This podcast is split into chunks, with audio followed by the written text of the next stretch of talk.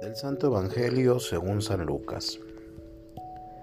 En aquel tiempo, mirando Jesús a sus discípulos, les dijo, Dichosos ustedes los pobres, porque de ustedes es el reino de Dios.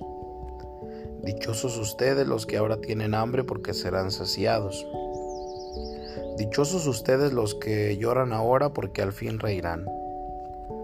Dichosos serán ustedes cuando los hombres los aborrezcan y los expulsen de entre ellos, y cuando los insulten y maldigan por causa del Hijo del Hombre.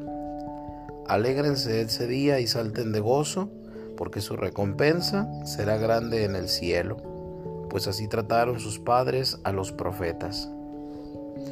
Pero hay de ustedes los ricos, porque ya tienen ahora su consuelo.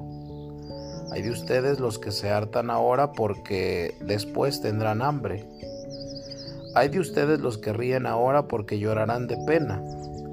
Hay de ustedes cuando todo el mundo los alabe, porque de ese modo trataron sus padres a los falsos profetas. Palabra del Señor. Hoy Jesús señala dónde está la verdadera felicidad.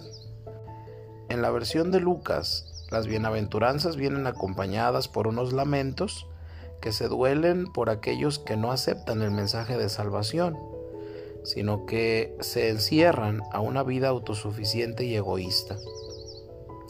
Con las bienaventuranzas y los lamentos, Jesús hace una aplicación de la doctrina de los dos caminos, el camino de la vida y el camino de la muerte.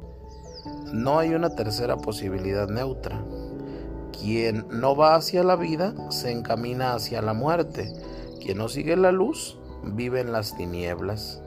Bienaventurados los pobres, porque de ustedes es el reino de Dios.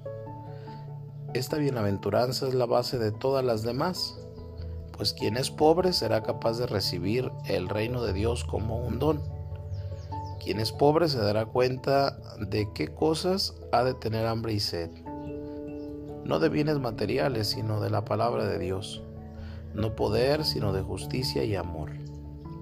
Quien es pobre podrá llorar ante el sufrimiento del mundo. Quien es pobre sabrá de toda su riqueza en Dios y que por eso será incorporado y perseguido por el mundo. Pero hay de ustedes los ricos, porque ya han recibido su consuelo. Esta lamentación es también el fundamento de todas las que siguen, pues quien es rico y autosuficiente, quien no sabe poner sus riquezas al servicio de los demás, se encierra en su egoísmo y obra él mismo su desgracia. Que Dios nos libre del afán de riqueza, de ir detrás de las promesas del mundo y de poner nuestro corazón en los bienes materiales.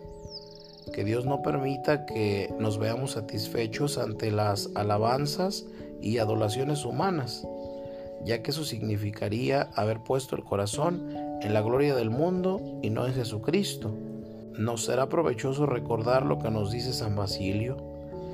Quien ama al prójimo como a sí mismo, no acumula cosas innecesarias que puedan ser indispensables para otros.